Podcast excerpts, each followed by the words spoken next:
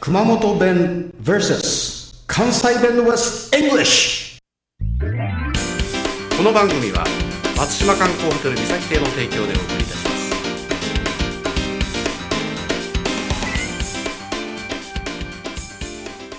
はいこんばんはチコさんですこんばんは、村高です。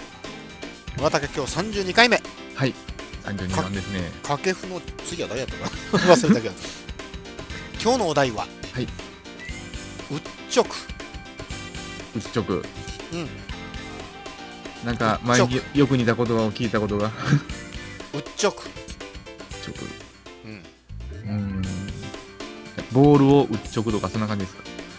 それは叩く意味 だね違うな鞭をうっちょくとか、そんな感じでそれはなんかパチンパチンってうっちょくまあそういう意味でも取れんこさないんだけどうっちょくっていうのはねはい。そのままにしておくという意味なんですよああ、なるほど。放っておくうっちょく仕方するとか、そんな感じでもないんですかね。仕方っていうかその意識的じゃなくてもう無視しなさいっていう感じあーもうその放っておきなさいだからあのーまあ、子供がわーわー泣いてるじゃないはい。でそれにさあのこの間のね、はいあの31回目の「打ち合う」っていうのはこう世話をしてって言うんだけどもうもううっちょけもううっちょけよってもうもうない泣いとっても構わんからはい。うっもうそのまましとけやっていう時にもううっちょいとけもううっちょけってちょけ。はい。言いますねはい。英語では leave ですね leave っていうことをされますねはい。それではおさらいしましょうか、しまひょえー今日のお題はうっちょくう。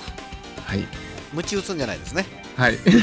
ほ放っておく、はいうっちょく英語では leave はい。